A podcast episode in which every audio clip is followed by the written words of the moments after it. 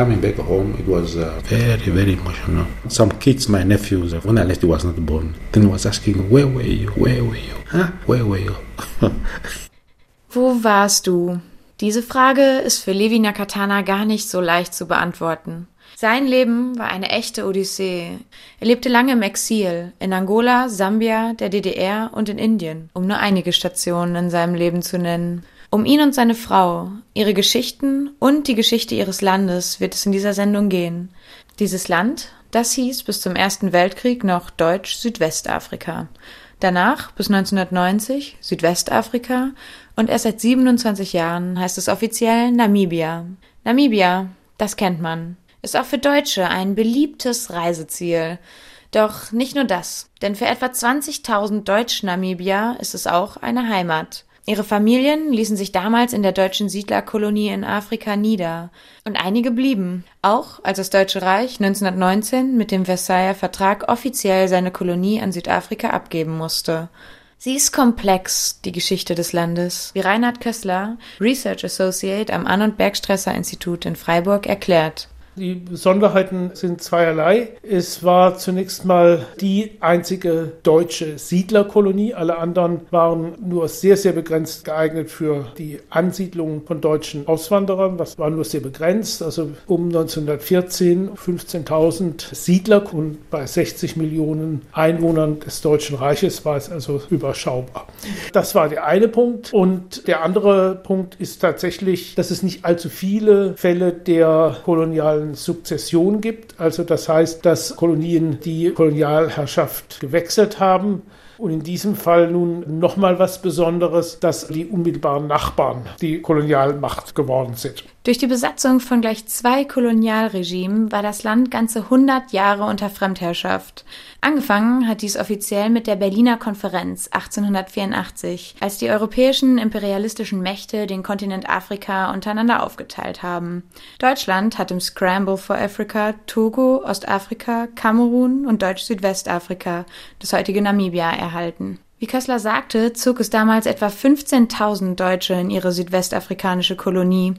Sie wollten einen Platz an der Sonne. Doch was bedeutete denn diese Machtübernahme für die Afrikaner? Wie sah das Leben unter den Deutschen aus? Zunächst mal 1884, also mit dem offiziellen Beginn. Da wurden mit den lokalen Machthabern Schutzverträge abgeschlossen. Dann gab es kriegerische Auseinandersetzungen. Darauf folgte so etwa von 1894 bis 1904 eine Phase, die offiziell bezeichnet wurde als Friedensphase. In Wirklichkeit hat es also ständig irgendwelche Kriege gegeben. Und dann kam es eben zu dem großen Komplex von Widerstandskriegen, also schwieriges Kapitel, was sozusagen zusammengefasst wird unter dem Namibischen Krieg bis 1908. Und wenn man jetzt auf den Alltag dabei eingeht, dann ist es wichtig zu verstehen, dass dieser Völkermord, der während des Namibischen Krieges verübt wurde, auch weitergeführt wurde in Form der Eingeborenenverordnungen von 1907, die sogenannten aufständischen Stämme total ihres Landes enteignet hat, ihnen auch sämtliche Grundlagen eines gemeinschaftlichen Lebens entzogen hat und praktisch die überlebenden Afrikaner zu atomisierten Arbeitskräften gemacht hat. Auf Landenteignungen, Unterdrückung und Umsiedlung reagierten die Afrikaner also mit zahlreichen Aufständen. Herero, Nama, Damara und Ovambos, um hier nur einige namibische Tribes zu nennen, haben die repressive Siedlungspolitik der Deutschen nicht widerstandslos hingenommen. Und so kam es zum ersten Völkermord des 20. Jahrhunderts an den Herero und Nama. Ein Verbrechen, das bis heute für viele Namibier unvergessen bleibt. Doch nicht nur das. Denn in vielen Lebensbereichen der Namibier hinterlässt der deutsche Kolonialismus bis heute seine Spuren. Namibia ist gekennzeichnet von immenser sozialer Ungleichheit. Deutlich wird dies, laut Reinhard Kössler, unter anderem in der Verteilung von Land, welches sich nach wie vor häufig in den Händen von Deutsch-Namibiern befindet. Das ist tatsächlich eine Folge dieser Kolonialherrschaft und zum Teil auch des Völkermords, als die Landenteignung es ermöglicht hat, diesen ländlichen Raum zu rationalisieren in einem Ausmaß, wie man es, glaube ich, selten auf der Welt findet. Also Farmen, wo kaum ein Mensch lebt, und wo man also alles als Farmer unter Kontrolle hat und die Farmarbeiter werden im Zweifel eben auf die Straße geworfen, bis hin zu den symbolisch sehr wichtigen Dingen, dass Leute, die da Angräber besuchen wollen, bestenfalls um Erlaubnis fragen müssen. Ne? Also das sind alles Dinge, die auch die Präsenz dieses Völkermordes dann auch in der Gegenwart herstellen. Die Strukturen, die damals während der deutschen Kolonialherrschaft geschaffen wurden, sind also bis heute prävalent. Dabei ist es doch verwunderlich, dass es viele Deutsch-Namibier geschafft haben, auch nach der Abgabe der Regierungsmacht ihren Wohlstand zu behalten. Wie war dies möglich? Wie hat der Übergang der deutschen zur südafrikanischen Kolonialmacht stattgefunden? Wie konnten die Deutschen ihr Vermögen und ihre Privilegien behalten, obwohl sie nicht mehr regierten? Also es gab diese 15.000 deutschen Siedler dort. Davon sind per Saldo die Hälfte repatriiert worden, also ausgewiesen. Und es hat dann aber sehr frühzeitig, also seit den frühen 20er Jahren, so Prozesse gegeben, wo einerseits Leute, die da rausgeschmissen worden waren, wiedergekommen sind, andererseits aber, und das geht im Grunde genommen bis in die Gegenwart, immer wieder es Einwanderung aus Deutschland nach Namibia gegeben hat. Im Prinzip haben die Südafrikaner relativ bald erkannt, sie brauchten diese Deutschsprachigen, um eben das weiße Element zu stärken. Es gibt also eine nicht ganz unproblematische, spannungsreiche Allianz, um eben die Position gegen die schwarze Mehrheit zu halten. Und das ist dann gleichzeitig geprägt durchaus mit Ressentiments und Diskriminierung. Also die Deutschsprachigen haben dann irgendwie gemeint, dass die Buren sind Schlappohren und unkultiviert und, und sie halten irgendwie die Werte der deutschen Kultur aufrecht. Und das tun sie ja im Grunde genommen immer noch, während wir hier hoffnungslos umerzogen und amerikanisiert sind. es hat aber natürlich dann für diese Leute zwei kritische Momente gegeben. Das war eben die beiden Kriegsenden. Also das eine dadurch, dass sie gebraucht wurden und nach 1945 wurden sie eben sehr bald wieder gebraucht. Und zwar haben sie es geschafft, sich mit der Nationalpartei zu verbünden und einen kleinen, aber eben auch im Rahmen dieser relativ kleinen Gesamteinheit doch wichtigen Stimmenanteil zur Verfügung zu stellen. Also vor allen Dingen in der Frühphase des Apartheidsregimes. Und da waren sie wirklich Verbündete des Apartheidsregimes. Die Südafrikaner haben also ihr System der rigiden Trennung der schwarzen und weißen Bevölkerung auch in ihrer Kolonie installiert. Die Deutsch-Namibier haben von dieser Politik trotz Verlust des Regierungsanspruches klar profitiert, denn die Apartheid hat ihre weiße Vorherrschaft gesichert. Gleichzeitig waren und sind teilweise noch immer viele Südwester darum bemüht, ihr Deutschtum zu bewahren, wie Reinhard Kössler erklärte. Natürlich trifft dies nicht auf alle Deutsch-Namibier zu. Und ebenso haben auch nicht alle Weißen in Namibia aktiv am Apartheidssystem mitgewirkt, denn einige waren auch gegen diese Politik, die für die schwarze Bevölkerung systematische Diskriminierung, willkürliche Gewalt und Schikane bedeutete. Einer Nakatana erinnert sich noch genau an diese Zeit.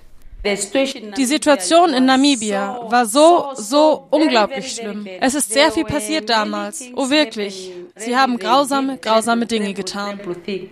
Doch bevor Familie Nakatana von ihren Erfahrungen in Südwestafrika, von ihrer Flucht ins Exil und von der Wiederkehr zurück nach Hause berichtet, kommt jetzt erstmal Musik aus Namibia. Das nächste Lied stammt vom Künstler Tonetic. Tonetic heißt eigentlich Steffen List. Er ist 1978 in Swakopmund geboren und lebt heute in Windhoek. Er ist Deutsch-Namibier in der vierten Generation, denn sein Urgroßvater kam 1904 nach Deutsch-Südwest. Steffen List hat seine Heimat nur zeitweise verlassen.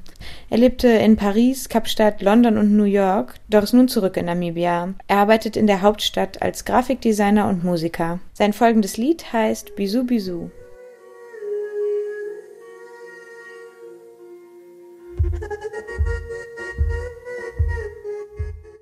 Seit 27 Jahren ist Namibia unabhängig. Doch die hundertjährige Kolonialgeschichte ist im Land weiterhin sichtbar und spürbar. Auch wenn diese Vergangenheit im öffentlichen Diskurs in den Hintergrund gedrängt wird und nur wenig über sie gesprochen wird. Dennoch bleiben die Ereignisse vor und während des Unabhängigkeitskampfes besonders für die sogenannte Struggle Generation unvergessen. Einer der Freiheitskämpfer dieser Generation ist Levi Nakatana. Er ist heute 52 Jahre alt und arbeitet im Berufsbildungszentrum für Jugendliche in Windhoek. Bis er 15 Jahre alt war, lebte er unter dem südafrikanischen Regime. Er hat sich dann zusammen mit seinem Bruder entschlossen, das Land zu verlassen, um sich im Exil der Widerstandsbewegung anzuschließen. Seine damaligen Beweggründe kennt er noch genau. Well, the situation uh, before independence uh, was quite uh, was quite complex. Nun, die Situation vor der Unabhängigkeit war sehr, sehr komplex, aufgrund der Unterdrückung unseres Volkes durch das südafrikanische Regime. Das südafrikanische Apartheid-Regime hat seine gesamte Apartheid-Politik auf Namibia übertragen und dadurch wurde die Mehrheit der Bevölkerung, also die Schwarzen, unterdrückt.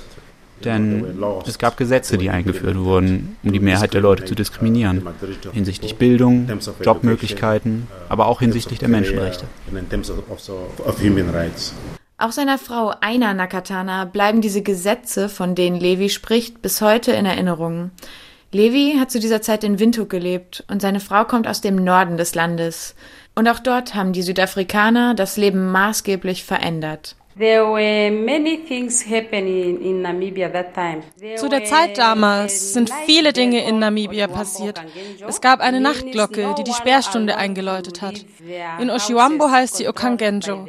Das bedeutet, dass es niemandem erlaubt war, die Häuser zu verlassen. Dies kontrollierte das südafrikanische Militär.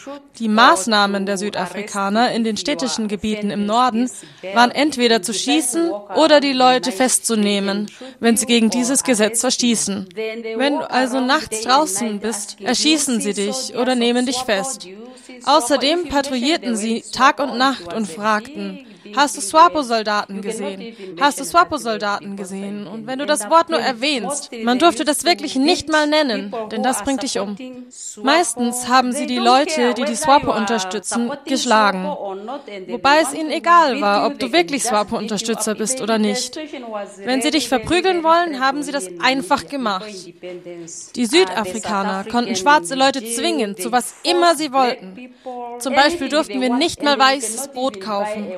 Falls sie dich dabei erwischen, schlagen sie dich zusammen. Sie wollten lieber das schwarze nur braunes Brot kaufen. Es war also wirklich eine schlimme Zeit. Einer Nakatanas Beschreibung zeigt, dass das Apartheidsregime wirklich tiefgehend in das Leben der Afrikaner eingegriffen hat. Und die SWAPO, die einer genannt hat, war die Organisation, die sich gebildet hat, um sich dieser Unterdrückung zu widersetzen. Die Southwest Africa People's Organization. Der militärische Arm der SWAPO nennt sich People's Liberation Army of Namibia, kurz PLAN. Natürlich trafen diese Organisationen auf massive Gegenwehr der Südafrikaner, die wiederum mit noch stärkerer Schikane und Kontrolle gegen die SWAPO, die PLAN und unbeteiligte sowie unschuldige Namibier vorgingen. Also Eine Sache, an die ich mich auch noch gut erinnere. Einige Familien mussten wirklich schlimme Strafen erleiden, nur weil ein Familienmitglied beschuldigt wurde, die SWAPO zu unterstützen, denen zum Beispiel Trinken zu geben oder Obdach oder weil sie ihnen beim Transport geholfen haben. Außerdem waren wir gezwungen, immer unsere Blue Card, also einen Personalausweis mitzutragen. Egal wo du hingegangen bist, man hatte einfach immer Angst. Egal wo du warst, du warst nicht frei. Besonders im Norden, die Leute wurden wurden geschlagen, getötet, sie verschwanden aus ihren Häusern. Niemand weiß, wo sie hingebracht wurden. Und das bis heute. Bis heute sind sie nicht auffindbar. Viele Leute haben sie einfach aus ihrem Haus geholt und du weißt einfach immer noch nicht, wo sie sind. Wir können noch nicht mal nach ihnen suchen. Wir haben die Schule geschmissen, deshalb können wir nicht mal Englisch sprechen. Wir sind nicht ausgebildet. Wir haben die Schule geschmissen, weil wir Angst davor hatten, zur Schule zu gehen. Denn wenn sie dich auf deinem Weg zur Schule angetroffen haben, hielten sie dich einfach fern. Sie schlugen dich, Sie zwangen dich, ihnen zu antworten. Sie fragen, wo sind die Swapo und Plankämpfer? Wo sind die? Und ob du die gesehen hast oder nicht, ist egal. Du wirst einfach geschlagen. Sie zwingen dich sogar, umgekochte Dinge zu essen. Zum Beispiel, wenn sie dich einfach nur sehen, wie du irgendwo sitzt, kommen sie und zwingen dich, irgendwas zu essen, was umgekocht ist. Es war einfach wirklich eine schreckliche Zeit hier vor der Unabhängigkeit. Die Kolonialisten aus dem Nachbarland waren also in vielen Gegenden Namibias alltäglich präsent und verbreiteten Terror und Angst. Zusätzlich haben die Südafrikaner das Lebensumfeld und die Lebensweisen der Namibier zerrüttet. Der antikoloniale Theoretiker, Philosoph und Autor Franz Fanon beschreibt in seinem bekannten Werk The Wretched of the Earth By its very structure, colonialism is separatist and regionalist. Colonialism is not merely content to note the existence of tribes, it reinforces and differentiates them.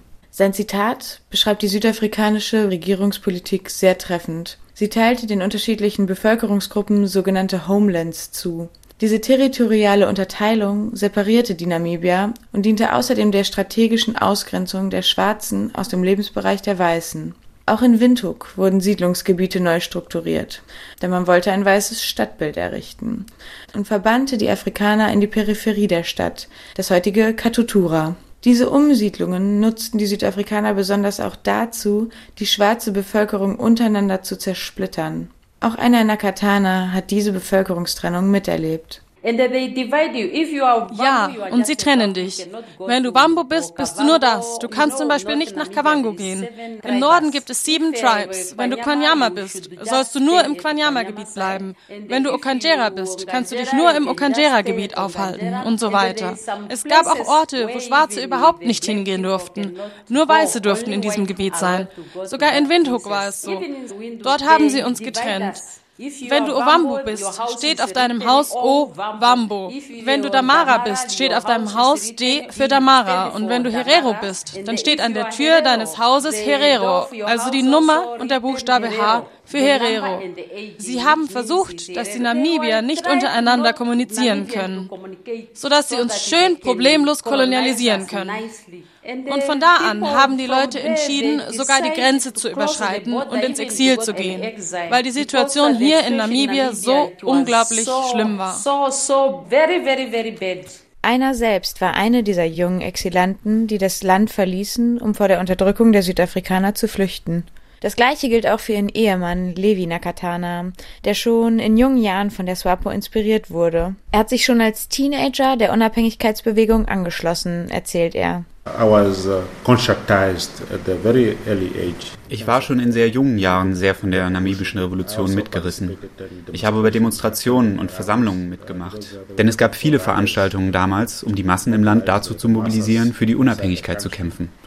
Die Leute waren inspiriert, dem Befreiungskampf beizutreten, von denen, die das Land bereits verlassen hatten. Die Leute waren inspiriert, weil SWAPO per Rundfunk außerhalb Namibias gesendet hat und wir hörten Revolutionslieder. Durch all das gab es wirklich massive Unterstützung für die Befreiung des Landes. Ja, es war wirklich eine sehr angespannte und explosive Stimmung hier im Land angesichts der Unterdrückung.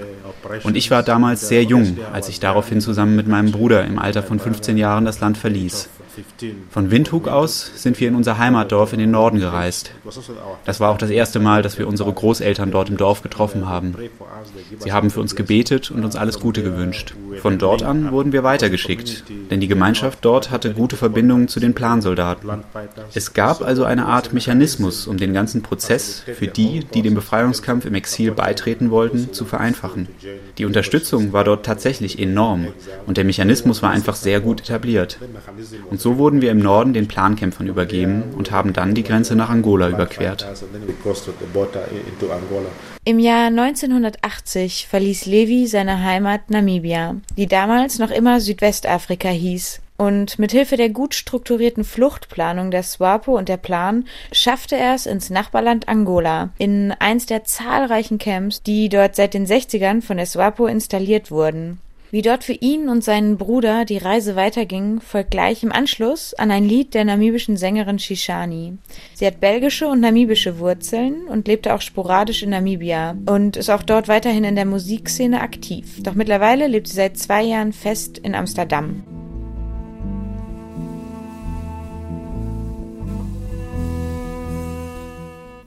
ins Exil gehen, auf der Flucht sein, weil im eigenen Land ein friedliches Leben nicht mehr möglich ist. Dies ist ein bekanntes Thema, mit dem wir auch hier in Deutschland aktuell unausweichlich in Berührung kommen. Doch dabei geraten die individuellen Schicksale der Betroffenen in diesen Debatten häufig in Vergessenheit. So ist auch Levi Nakatanas Geschichte nur ein Beispiel für die Exilerfahrung der zahlreichen Freedom Fighter aus Namibia, von denen nur die wenigsten bekannt sind. Er war ganze zehn Jahre im Exil und erzählte, dass er sich zu diesem Schritt freiwillig entschieden hat. Levi erinnert sich noch gut an die mitreißende Kraft der antikolonialen Bewegung. Mehr und mehr bildete sich ein antreibendes Nationalgefühl. Die SWAPO organisierte Demonstrationen, es wurden Revolutionslieder gesungen, und die Namibier und Namibierinnen wurden zunehmend vom Befreiungsgedanken angesteckt. Eine wichtige Rolle spielte hier auch die Verbreitung des Namens Namibia, der einen besonderen Hintergrund hat, erklärt Levi. Der Name Namibia stammt von der Namib-Wüste ab. Dies bedeutet in Nama so viel wie Schutz. Die ersten portugiesischen Segler legten damals in Namibia an, aber durch die Wüste wurden sie entmutigt, ihre Reise hier fortzusetzen. Sie dachten, hier wäre überall nur Wüste und es gäbe gar keine Menschen innerhalb dieses Gebietes. Das ist im Wesentlichen der Hintergrund. Und so wie es die Literatur belegt, war die Person, die zuerst auf den Namen Namibia kam, Professor Mburumba Kerina. Er war auch einer der Leute, die das Land früh verlassen haben, um sich unserem ehemaligen Präsidenten und anderen großen Führern unseres Landes im Exil anzuschließen. Und so war er einmal in Asien und wurde dort von dem Präsidenten gefragt, wo kommst du her? Und er sagte, ich bin von Südwestafrika. Und da erwiderte dieser Führer, aber Südwestafrika, das ist doch kein Name, das ist eine geografische Position. Da sagte er, okay, nein, nein, ich bin aus Namibia. So kam der Name zustande. Das Land wurde daraufhin offiziell von der SWAPO in Namibia umbenannt und die UN hat diesen Namen irgendwann schließlich auch übernommen. Allerdings hat Südafrika den Namen Namibia abgelehnt und sich weiter auf das Land als Südwestafrika bezogen. Trotzdem, nachdem dieser Name erstmal angenommen wurde, haben es alle nur noch Namibia genannt. Fest entschlossen und getrieben vom Ziel, das eigene Land, das er längst Namibia nannte, zu befreien, ging Levi also mit seinem Bruder ins Exil nach Angola. Er war bereit, mit der Plan, für die Unabhängigkeit in den Kampf zu gehen. Doch so weit kam es nicht. Als ich in Angola war, wurde ich nur trainiert und vorbereitet. Denn ich war sehr jung. Ich war erst 15 und diejenigen, die sehr jung waren, wurden nicht wirklich zurück in den Kampf geschickt. Trotzdem durchläuft jeder zunächst einmal eine Ausbildung, sodass dein Denken und deine Mentalität transformiert werden. Mein Bruder, der damals 16 war, er war derjenige von uns, der zurück ins Land kam. Er wurde vom Militär ausgebildet. Wir mussten uns dort in Angola trennen und haben uns dann erst hier in Namibia nach der Unabhängigkeit wiedergesehen. Sein Bruder wurde also zurück ins Land geschickt und dort kämpfte er zusammen mit der Plan gegen die Südafrikaner, während Levi in Angola blieb. Er lebte dort für ein Jahr im sogenannten Transit Camp Haidua. Übergangscamps wie diese dienten dazu, die jungen Leute bei ihrer Ankunft zu schulen und sie physisch und mental auf ihre neue Rolle als Freiheitskämpfer vorzubereiten. Levi fühlte sich immer gut beschützt von der SWAPO und dennoch war dieses neue Leben in den Camps nicht leicht. Das Leben in den Campsiedlungen. Wir hatten nur temporäre Strukturen dort. Unsere Häuser wurden aus Wellblech gemacht, denn es sollte eben nicht von Dauer sein. Da war wirklich nichts Luxuriöses dran. Es war eben ein Camp. Und die meisten Swapo-Camps wurden von Swapo-Soldaten beschützt. Einige wurden in den Bergen stationiert. Andere Plankämpfer wurden in unterschiedlichen Straßen positioniert, um Swapo-Konvois zu beschützen, die uns Essen geliefert hatten. So komplex war es. Allein durch die permanente Anwesenheit der Soldaten und die Erinnerung an den Krieg und die Bedrohung der Südafrikaner war das Leben in den Camps geprägt von Unsicherheit. Dabei sollte die Flucht ins Exil für viele Namibier Sicherheit und Abstand zur Tyrannei der Kolonialisten bedeuten. Doch Levi beschreibt, wie es auch in Angola zu beobachten war, dass sich der Konflikt zwischen Namibia und Südafrika ausweitete und zuspitzte. Denn Krieg und Leid verbreitete sich zunehmend auch im Nachbarland, weil dieses die Geflüchteten unterstützte. Auch die Angolaner kamen aus einer sehr schwierigen Situation, was die Befreiung des eigenen Landes anging. Der erste Präsident sagte damals, die Unabhängigkeit Angolas bedeutet nichts, wenn nicht auch die Befreiung Namibias erlangt wird. So hat er seine Nation dazu mobilisiert, sich geschlossen hinter die SWAPO zu stellen. Selbst bis heute ist die Verbindung zwischen der MPLA und der SWAPO stark, denn sie ist gefestigt durch Blut. Und natürlich, Angola hat der SWAPO Land zur Verfügung gestellt, um ihre Campsiedlungen für die Geflüchteten zu errichten. Außerdem haben sie der SWAPO Territorium geboten, um ihren Befreiungskampf auszutragen. Doch dadurch hat Angola wahnsinnig gelitten, denn es wurde häufig von Südafrika angegriffen. Die Südafrikaner haben dort sehr viel Schaden angerichtet, denn sie haben wirklich viele Grundstücke zerstört. Die ganze Idee dahinter war, die Angolaner zu entmutigen, die SWAPO weiter zu beschützen oder sie weiter zu unterstützen. Doch entmutigt wurden weder die Exilanten noch die SWAPO. Und trotz der unsicheren Umstände, trotz des Krieges zu Hause und in Angola, nannte Levi diese Camps A Home Away from Home. Die SWAPO und die Angolaner haben soweit es ging für die Geflüchteten gesorgt. Und Levi betonte, wie gut diese Camps strukturiert waren. Neben den Übergangscamps gab es nämlich auch Permanent Camps und diese operierten wie eine Regierung in Angola, aber auch in Sambia. Dort gab es zum Beispiel auch Abteilungen für Gesundheit, Bildung, Außenpolitik sowie Transport und Wirtschaft und eine Abteilung des Militärs. Nach der Ankunft in Transit Camps wurden die Namibier und Namibierinnen meist weiter in diese Permanent Camps geschickt. Oder die SWAPO entsandte ihre jungen Freedom Fighter in noch weiter entfernte Ziele. Die Befreiungsorganisation organisierte nämlich zahlreiche Stipendien und hatte Übereinkommen mit Ländern wie Gambia, Frankreich, Finnland, Kuba oder der DDR. Dort wurden die Exilanten ausgebildet und so auch Levi. 1981 wurde entschieden, dass es für ihn in die DDR gehen sollte, in den kleinen Ort Hildburghausen. Also das war natürlich ein Erlebnis für eine so junge Person aus Namibia. Zum ersten Mal befindet man sich plötzlich in Europa, in einer ganz anderen Kultur. Zuerst mussten wir dann ein sehr intensives Sprachtraining mitmachen. Das dauerte fünf Monate. Wir haben es geschafft, die Sprache sehr schnell zu erlernen und haben sie nach dem Kurs fließend beherrscht. Doch dazu wurden wir getrennt, denn insgesamt waren wir etwa 100 Namibier dort in der DDR und in unserer Gruppe waren wir nur etwa zehn Leute. Und diese Gruppen wurden dann weiter zugeteilt, denn du kannst es dir natürlich nicht aussuchen, was du studierst. Du musstest das nehmen, was auch immer dir zugeteilt wurde. Also wurde entschieden, dass meine Gruppe sich in Forstwissenschaften spezialisieren sollte. Und wir haben diesen Auftrag sehr ernst genommen. Und ja, unser Sprachkurs hat uns wirklich ein solides Fundament geboten, um dann diese Karriere anzustreben, die uns eben zugeteilt wurde. Zusammen mit rund 100 anderen jungen Namibiern und Namibierinnen kam er also nach Deutschland, blieb drei Jahre und absolvierte erfolgreich sein Studium in Forstwissenschaften. Bei der Wahl dieses Studiums konnte er nicht mitentscheiden, denn die SWAPO und die Uni wählten die weiteren Bildungswege für die Gruppe aus. Levi erklärt, dass diese schwierige Zeit geprägt war von Kulturschocks und hohen Anforderungen an die jungen Leute, er aber dennoch stets angetrieben war, seine Aufgabe gut zu erfüllen. Er nahm alle Herausforderungen an und betont, dass dabei für ihn nie in Frage stand, all diese Opfer in Kauf zu nehmen. Er war bereit, für das Wohl seiner Heimat alles zu geben. Uns wurde eine gute Orientierung geboten in Angola. Wir waren dorthin gehend trainiert, was unsere Rolle im Kampf um die Befreiung unseres Landes angeht. Das kann entweder Bildung bedeuten oder auch andere Wege. Was auch immer für ein Auftrag dir zugewiesen wurde, du bist dazu angehalten, diesen zu erfüllen. Wir wurden so vorbereitet, dass es ganz klar das Ziel war, für unser Land zu kämpfen. Und nach der Unabhängigkeit würden dann die, die überlebt haben, ihren Beitrag weiter im Land leisten. Aber es gab natürlich keine Garantie, ob wir dies erreichen würden oder nicht. Es ging darum, deinen Beitrag zu leisten. Und die meisten Leute im Exil hatten diese Brüderlichkeit, Kameradschaftseinstellung, was bedeutet, dass du eintrittst für deine Gefährten. Und so war der Spirit der Revolution im Exil weiterhin lebendig, auch weil wir Revolutionslieder gesungen haben. Man muss bedenken, niemand wusste oder konnte vorhersehen, wann Namibia seine Unabhängigkeit erlangen würde. Aber wir alle im Exil hatten nur einen Vorsatz, und dieser Vorsatz war es, das Land zu befreien.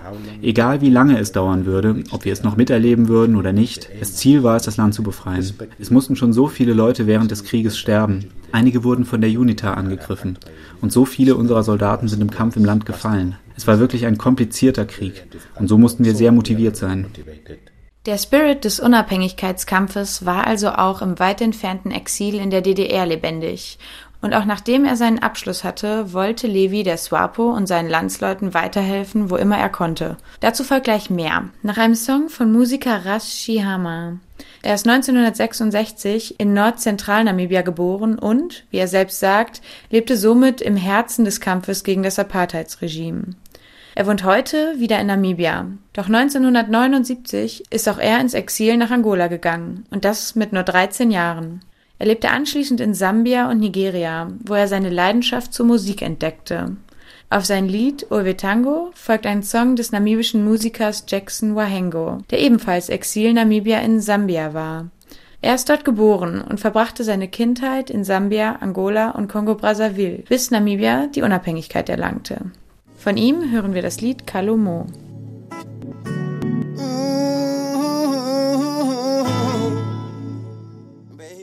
Levi Nakatana hatte nun also seinen Abschluss aus Deutschland und kehrte damit zurück nach Angola. Er war dort dann erst einmal im großen Permanent Camp Kwanza Sul. Er blieb ein paar Monate und unterrichtete verwundete Soldaten, die aus dem Krieg kamen. Anschließend schickte die SWAPO ihn weiter für ein neues kurzes Projekt nach Sambia und gleich danach ging es für ihn und zwei weitere Kollegen aus seiner Gruppe nach Indien. Levi hat dort zunächst in Mumbai studiert und anschließend weitere Kurse im Süden des Landes belegt. Ich bin nach Indien gegangen, um dort einen Ausbilderlehrgang zu machen. Wir waren dort zu zweit, doch mein Kollege ist nun leider verstorben. Wir beide haben beantragt, noch einen weiteren Kurs in Lehrplangestaltung zu machen. Dann haben wir diesen Kurs noch in Indien gemacht und sind danach zurück nach Angola. Denn es lief immer folgendermaßen ab. Wenn du deine Fortbildung abgeschlossen hast, gehst du zurück nach Angola, um dort deinen Beitrag zu leisten zum Beispiel in Swapo-Camps oder Swapo-Projekten oder wo auch immer du eingesetzt wirst. Und als wir also zurückkamen, wurde mein Freund, er war übrigens ein sehr enger Freund von mir, Und wir haben uns damals in Angola getroffen, sind dann zusammen nach Deutschland und Indien gegangen. Und das einzige Mal, dass wir uns getrennt haben, war, als wir nach Indien zurück nach Angola kamen. Er ging dann also nach Kongo Brazzaville und ich wurde zum United Nation Vocational Training Center in Angola geschickt. Und ich habe dort dann eine Weile in der Belegschaft gearbeitet. Dort habe ich auch meine Frau getroffen, denn sie war dort eine Studentin. Dort habe ich sie kennengelernt. In seinen zehn Jahren im Exil hat Levi also abwechselnd in vier verschiedenen Ländern und auf drei unterschiedlichen Kontinenten gelebt. Er hatte immer wieder neue Aufgaben, musste sich von Freunden trennen und sich ständig neu eingewöhnen. Und als Levi dann zurück in Angola im Camp eine Stelle als Lehrer hatte, traf er auf seine zukünftige Frau, die damals eine Schülerin von ihm war. Nur ein Jahr später wurde dann der lang ersehnte Traum vieler Exilanten Wirklichkeit. In Namibia sollte es Wahlen geben. Und endlich, nach so langer Zeit, getrennt von der Familie und vom Heimatland, konnte Levi zurück nach Hause. Uh, Zurück nach Hause zu kommen war sehr emotional. Ja, ich erinnere mich noch. Es lief so ab, dass die UN Empfangszentren aufgebaut hatte. Vom Flughafen kamen wir also erstmal mit dem Bus zu diesen Empfangszentren. Wenn du aus Windhoek warst, haben sie dir eine Weiterfahrt organisiert. Aber wenn du weiter aus dem Norden warst, hast du dort auf den nächsten Bus gewartet. Also haben sie dort gefragt, woher bist du? Dann kamen sie mit einem kleinen Bus und fuhren uns, ich glaube es war die letzte Haltestelle, an der wir abgesetzt wurden, zu meinem Elternhaus. Nach so vielen Jahren. So viele Dinge haben sich verändert. Und als ich also ankam, stand meine Schwester am Fenster und sie sah, dass jemand näher kam und sie hat sich gefragt, wer ist denn die Person, die da kommt? Und als sie mich dann erkannte, rannte sie zu meiner Mutter und hat gesagt, nein, nein, nein, er ist hier. Und sie kamen alle hervor und als sie mich gesehen haben, haben sie alle einfach nur angefangen zu weinen. Dann kamen auch die Nachbarn und es war wie eine große Beerdigung. Das war wirklich sehr emotional. Was mich am meisten berührt hat, war das Weinen der Nachbarn. Das hat mich wirklich sehr, sehr berührt. Dann kam auch später mein Vater. Er hat auch angefangen zu weinen. Und dann kam auch mein Bruder und oh, das war dann wieder wie eine weitere große Beerdigung. Einige Kinder, meine Neffen, als ich ging, waren sie noch gar nicht auf der Welt. Deshalb fragten sie, wo warst du? Wo warst du? Ha? Wo warst du? Diese Rückkehr war also wahnsinnig bewegend für Levi. Und das nicht nur aufgrund des lang ersehnten Wiedersehens von Familie und Freunden, sondern auch, weil die Exilanten auch aus einem bestimmten Grund nach Namibia zurückkehren konnten. Es sollte endlich freie Wahlen geben. Und wie es plötzlich zu diesem Wandel kam, erklärt Doug Henrichsen von den Afrika-Bibliografien in Basel. Die Unabhängigkeitswahlen in Namibia 1989 äh, fielen nicht unmittelbar aus dem Himmel. Die politisch-diplomatischen äh, Grundlagen dazu waren in den Jahren zuvor von den unmittelbaren Konfliktparteien Südafrika als Kolonialmacht und der namibischen Befreiungsbewegung auf der anderen Seite im Kontext von UNO-Resolutionen erarbeitet worden und gelegt worden. Wesentlich für den Beginn des Unabhängigkeitsprozesses in Namibia war der sich auflösende Kalte Krieg, der mit den Konfliktparteien im westlichen Europa und in Nordamerika beziehungsweise im östlichen Europa den Namibia-Konflikt über Jahrzehnte ein Stück weit mit zementiert hat. Ganz wesentlich für den unmittelbaren Auslöser des Unabhängigkeitsprozesses war schließlich eine zunehmend ungleiche militärische Konfliktsituation in Nordnamibia bzw. Südangola.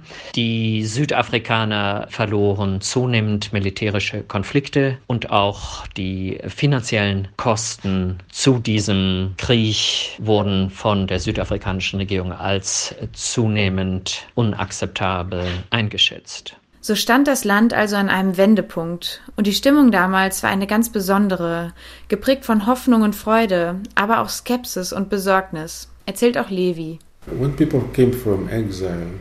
Als die Leute aus dem Exil zurückkehrten, war das etwas, was viele gar nicht erwartet hatten.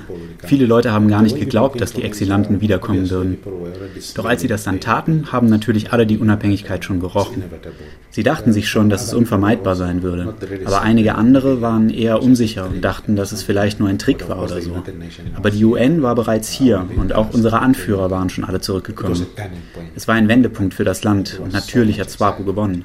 Aber die Oppositionspartei war auch ein bisschen stark. In der ersten Wahl hatte diese 21 Sitze. Das lag daran, dass viele Leute irregeführt wurden. Aber dann später bei der zweiten Wahl hat SWAPO die eindeutige Mehrheit erlangt. Und das war dann wirklich der Neuanfang für das Land.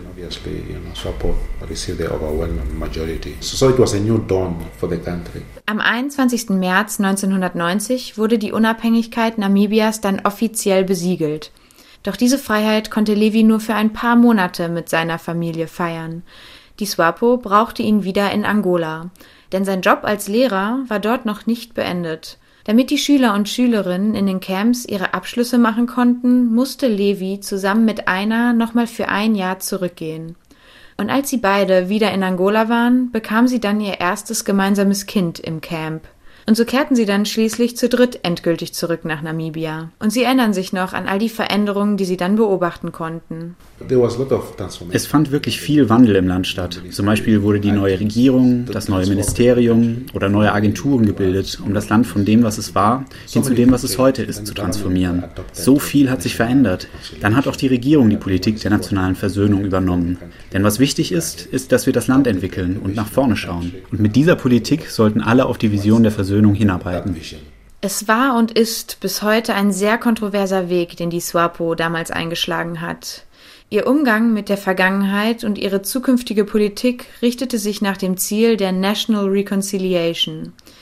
Dieser Weg würde also bedeuten, dass schwarze und weiße Namibier, also Kolonialisten und die kolonisierte Bevölkerung, sich versöhnen und zusammenleben sollten.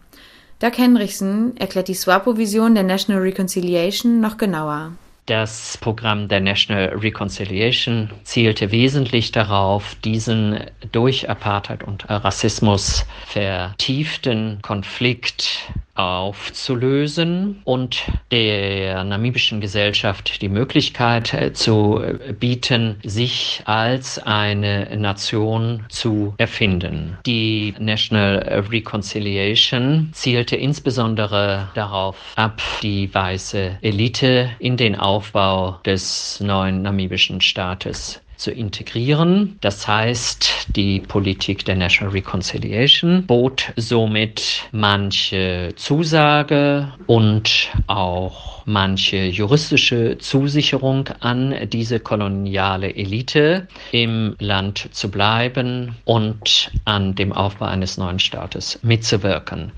Einher gingen damit unter anderem auch Besitzgarantien. Das Projekt der National Reconciliation zielte auch darauf ab, die in der Apartheid zementierten sogenannten ethnischen Beziehungen zwischen verschiedenen Bevölkerungsgruppen aufzuheben. Allerdings spielte dieser Aspekt eine untergeordnete Rolle, hat aber nach der Unabhängigkeit von Namibia tatsächlich an Dynamik dahingehend dahingehend gewonnen, dass die Ethnisierung während der Apartheid in manchen Teilen des Landes eine Zuspitzung erfuhr. Die sogenannte Sezessionsbewegung im nordöstlichen Caprivi ist ein Beispiel dafür.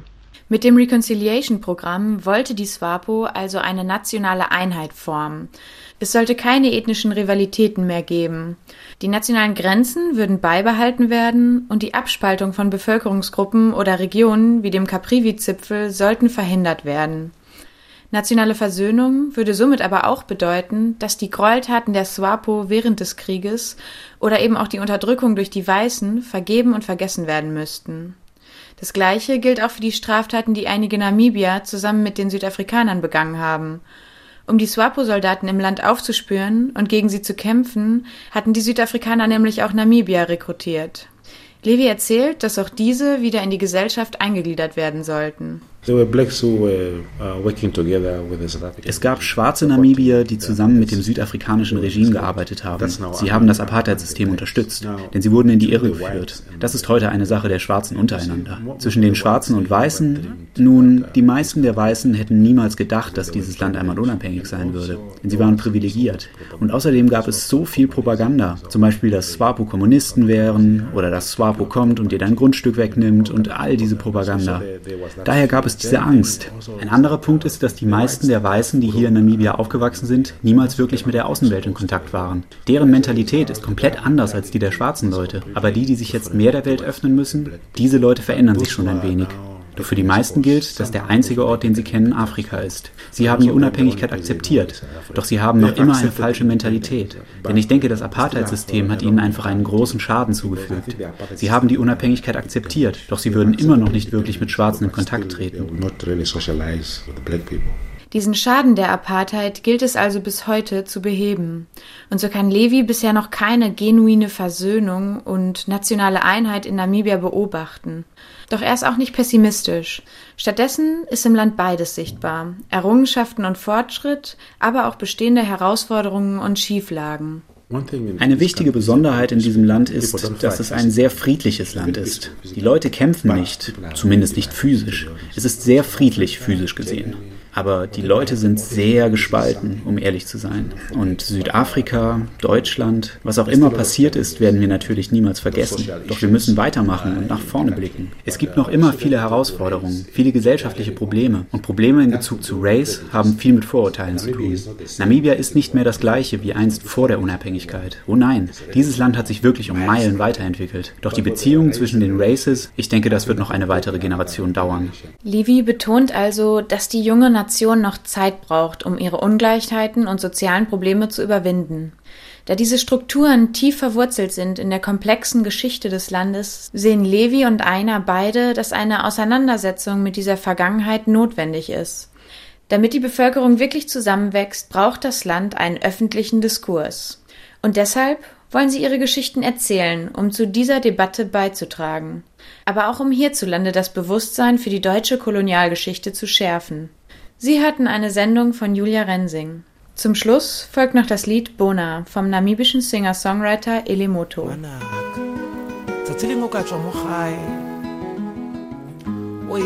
Mahatsi.